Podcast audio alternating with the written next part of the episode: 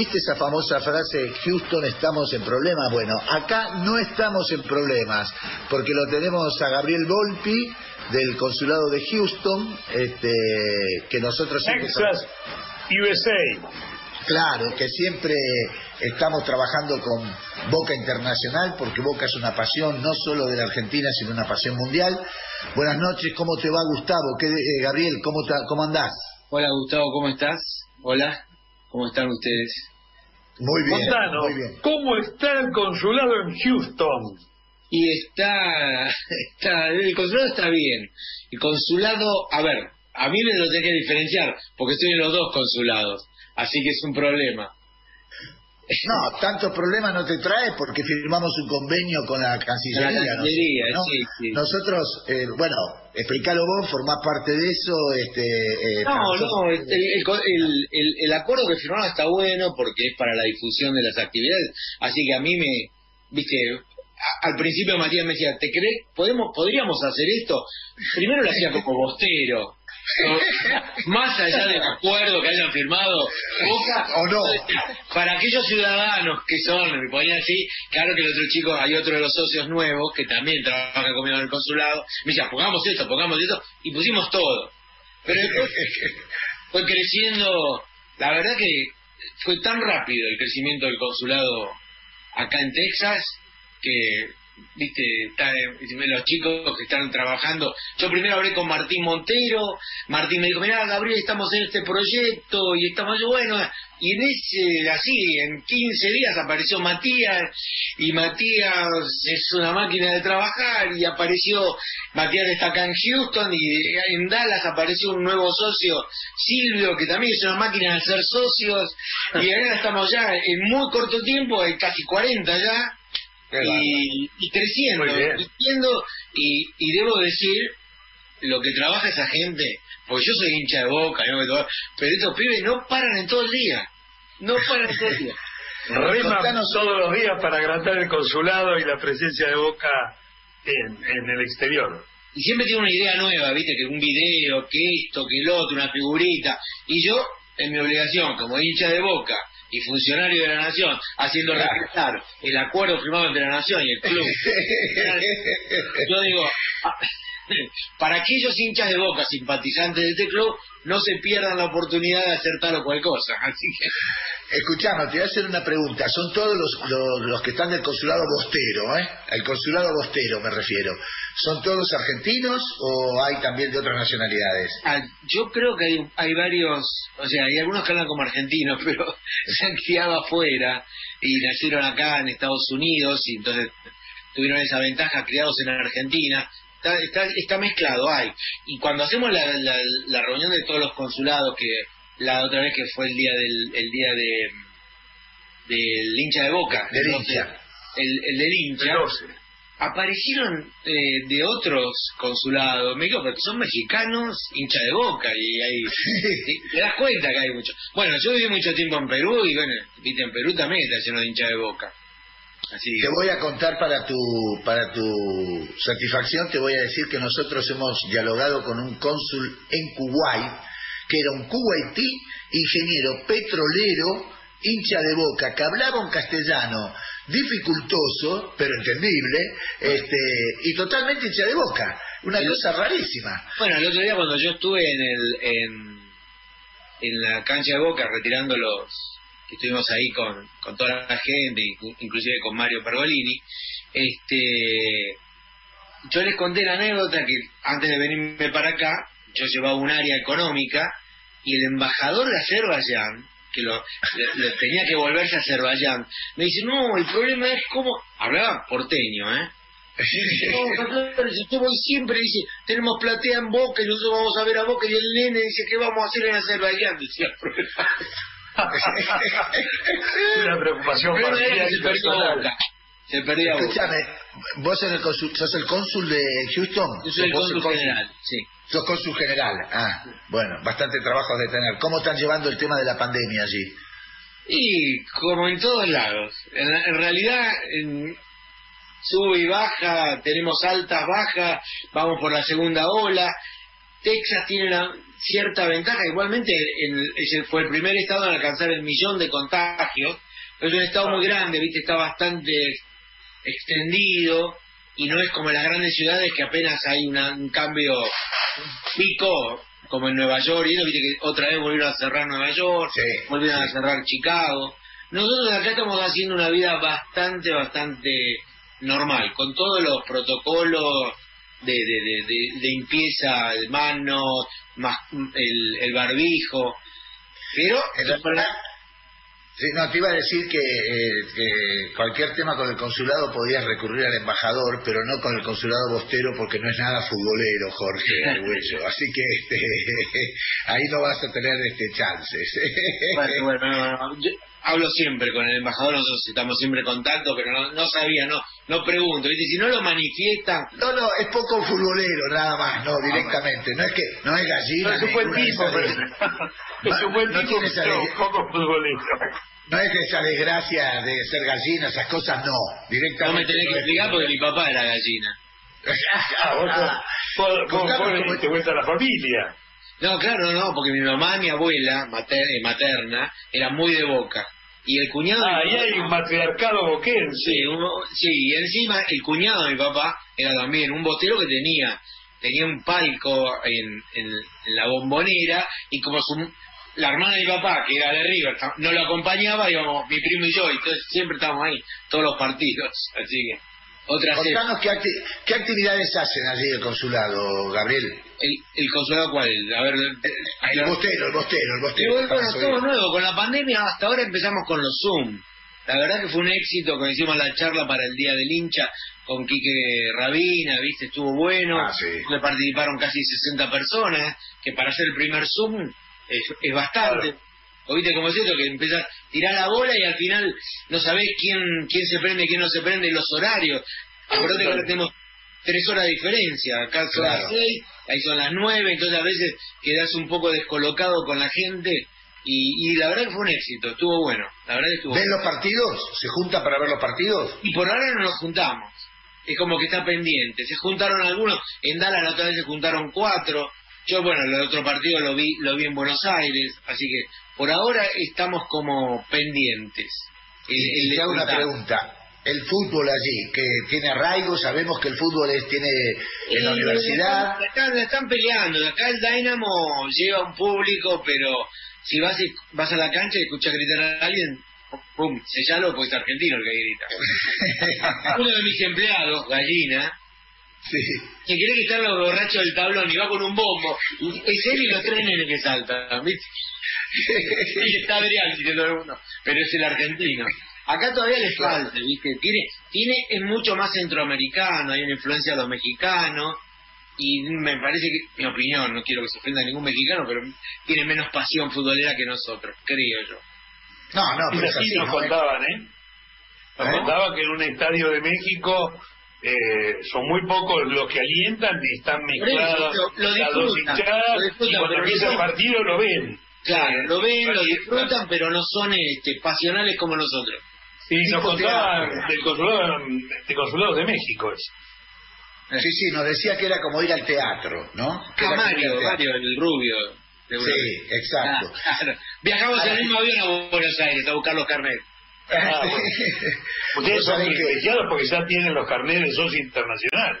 Sí, sí, el sueño del pibe. Imagínate, toda mi vida diplomático, viviendo afuera, nunca pude hacer. Que ahora mis hijos me odian porque dos viven en Argentina y el de acá, que vive acá, que es americano, se hizo socio. Ya ahora usted tiene carnet, no puede ser. Y papá, y ahora que tenés contacto, a ver, conseguimos, no sé, adherente, conseguimos por eso algo. Adherente se puede hacer los adherentes que no necesitas ningún contacto para hacerlo adherente. Y además, y además te aclaro que los adherentes ahora están exactamente en la misma situación que los socios plenos porque ninguno puede ir a la cancha, así que bueno, no, bueno, Están todos parejos, no hay ningún inconveniente así. Este, no, vos decías esto de los mexicanos que comentábamos recién con Héctor, y vos sabés que tuvimos relación con un cónsul de Milán, y italiano, y no tenía equipo preferido en Milán, el equipo preferido era Boca, había aprendido a hablar castellano por boca y cuando le preguntábamos, ¿qué es lo que la voz te ha hecho ser hincha de boca viviendo en Milán? ¿Sabes qué es? La hinchada de boca. la pasión de los hinchas de Boca. Eso es una cosa que tiene un sello distintivo de Boca, ¿no? Sí, sí, sí, sí, sí. Sí, yo conozco, yo conozco un empresario que ahora vive acá, que tuvo que ver con el entubado, cuando hicieron el entubado del, del Maldonado, sí. italiano, entonces la empresa, él ahora ya vive acá, porque ya terminaron, pero siguen teniendo intereses en Argentina porque los tipos se dedican a todo el tema de perforación, con el petróleo y eso, entonces siempre está. Y él cuando va a Buenos Aires solamente va al hotel de Boca y tiene la habitación la de Carlitos Tevez, porque si no, no va, dice. No, yo no voy. la habitación no está libre, digo, me voy, me voy al Sheraton. Dice, pero si no, voy. No, yo, para mí no hay otra cosa que fanático. Dice, ¿por qué dijiste? Y la hinchada de boca, y está es lo mismo, lo mismo que vos decís. Claro. Había aprendido eh, a hablar, que realmente hablaba notablemente bien, eh, viendo videos en YouTube de Boca. Ah, bueno, eso todavía tiene más mérito. Este vivió en Argentina. Pero no, no, no, había vivido. Bueno, nos pasó con un holandés que había tenido una pasantía acá de esos intercambios de estudiantiles. Se había hecho de boca en la Argentina, había estado como un año, creo, un año y medio, y había vuelto a Holanda y también hablaba español y era hincha de boca. Yo tuve, mira, yo tuve Holanda no era de nadie. Yo tuve siete años en, en, en la embajada en Túnez. Y entonces, por mis hijos, nos hicimos amigos también de ir al colegio con un matrimonio francés que tenía dos varones. Los varones, después de estar siete años, casi seis de los siete años con mis hijos, son fanáticos de Boca, son del, Olympique, son del, del, el de Lyon, el Olympique de Lyon, pero claro. me escriben, yo digo, ¡Uy, ganamos! Y era Boca le ganó, no, el de Lyon. No, se hicieron fanáticos de Boca, camiseta, todo, todo. Digo, para los chicos, para los chicos debe ser importante la, la pertenencia, digamos, porque vos eh, son una especie de gitanos con, con estatus, pero son gitanos al fin. Este, la pertenencia para un club debe ser muy importante también, ¿no? Como cosa identitaria. eso, eso, es importante. mis hijos claramente, cuando me preguntan, ¿son de Boca? Y si no fueran de Boca no hubiesen comido en mi casa. Yo aprendí la lección con mi viejo mi viejo era muy flojito, muy gallina, y no tuvo el coraje de hacer a su primogénito de voz. Entonces yo dije, y yo se lo dije, cuando estaba, cuando quedó embarazada mi, del, del primer chico, le digo, olvídate porque tus nietos van a ser de boca o en mi casa no morfan. Le digo. es una vieja tradición. Mi, mi, viejo también me hizo de boca y yo a mis hijos le hice la misma propuesta. O son de boca todos o van a laburar. Eh, yo, ojo, en, algún momento dije lo mismo y a veces me arrepiento. Vos sabés que hay un viejo, hay un viejo dicho italiano que dice mangia questa minestra o salta per la finestra. Es decir, si no comes esta sopa, salta por la ventana, que no es salir por la puerta, es saltar por la ventana. Yo me vuela, porque yo soy, yo soy Volpi, Broqueta, Mota, Esperoni, Zuccarelli, Beltri, puedo seguir un ratito más. Todos el mismo lado. Si tienes alguna duda, son todos mis apellidos. Bueno, yo además tengo la doble nacionalidad y heredé de mi viejo eh, ser hincha en Italia de la Juventus. Ah, eh, porque mi viejo era de la Juventus, no, no, no porque gana ocho títulos, porque parece bastante poco serio ganar ocho campeonatos consecutivos. Eh, especialmente me parece poco serio el resto de los que juegan. Cosa que se va a parecer bastante el campeonato argentino especialmente este año tenemos 24 equipos en un torneo insólito, pero tenemos una ventaja, el año que viene va a haber 26, pero tampoco va a haber descensos. Entonces, como vengo diciendo casi todos los programas, nadie sabe cómo forman los equipos, porque en realidad juega Cachito, el hijo del Rengo, para que se rían mis hijos, el hijo del Carbonero, absolutamente inédito. Sí, Juegan chicos chicos, algún viejo llega hasta los 21 años, se lo permite igual jugar en la primera de la Argentina, y si no, 35 y más, de vuelta del de vuelta, pero como dicen los relatores, a los 40 años corre igual que un chico de 20. Cosa que él lo haría pertenecer al Guinness y no al lamentable viejo que le cuesta mucho correr. Eh, no, este campeonato es un campeonato que ha perdido prácticamente. Aparte no tuvieron ni la precaución, por ejemplo, de reservar alguna de las copas para para poder decir entra en la Copa Libertadores o Sudamericana, sino que ya están claro, es un, es un, torneo de relleno. Porque no, absolutamente.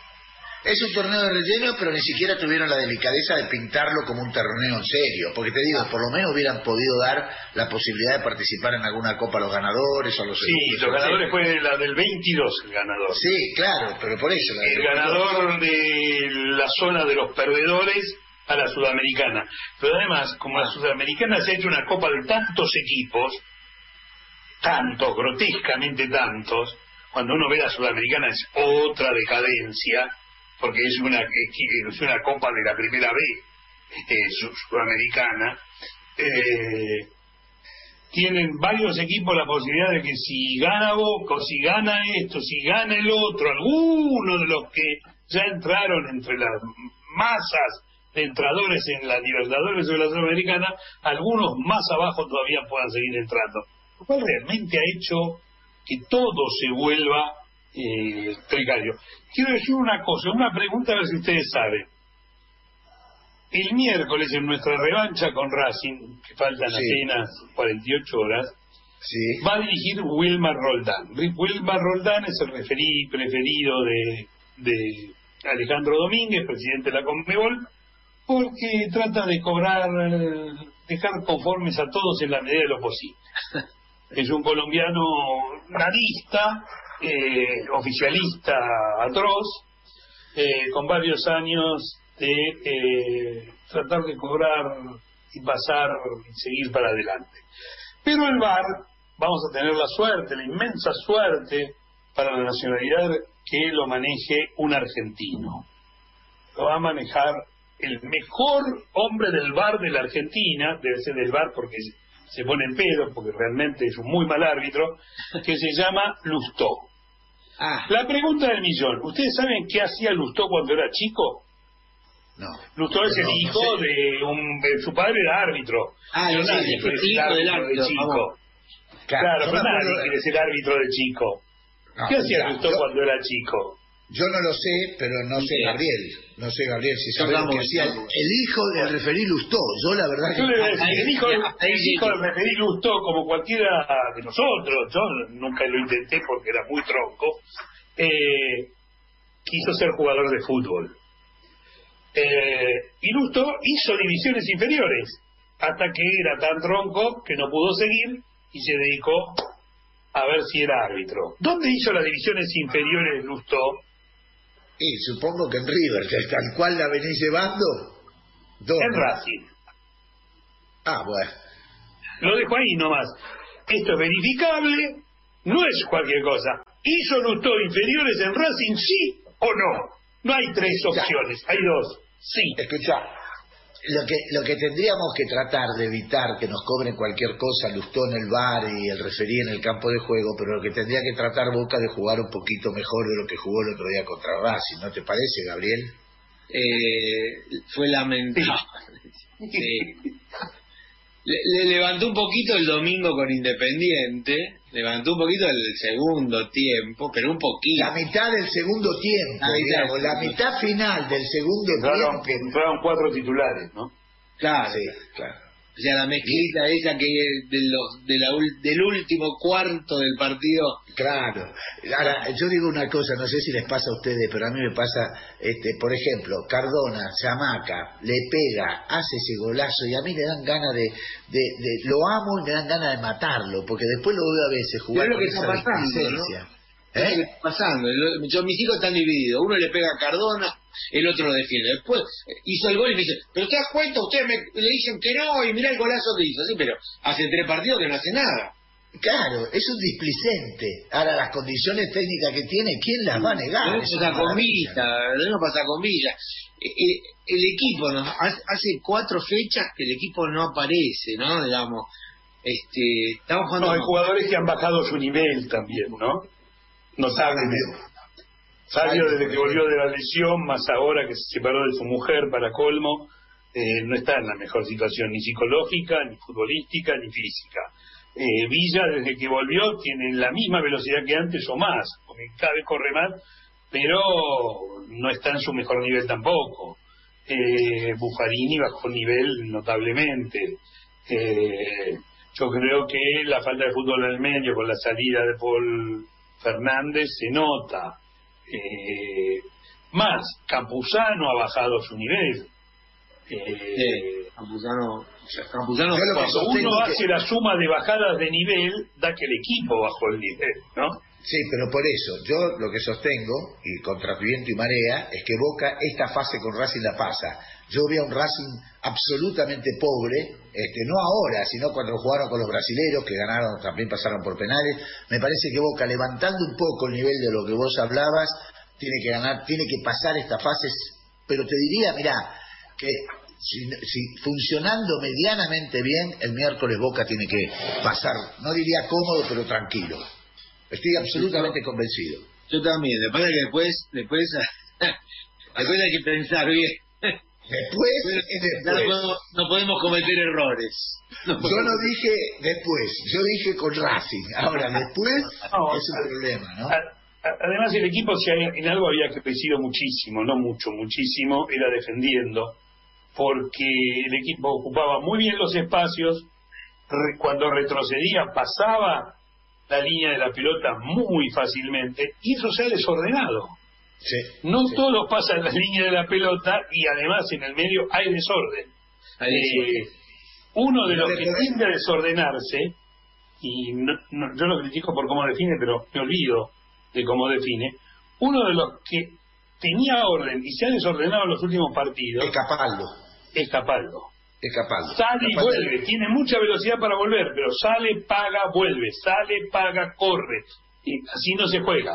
Tiene una juega ordenadamente al fútbol. Si algo nos caracterizó cuando éramos multicampeones con Carlos Bianchi, era que atrás es imposible hacer un gol. Lo primero que hay que plantear es que no las copas se juegan para que no me hagan ningún gol. Después yo intento hacerlo.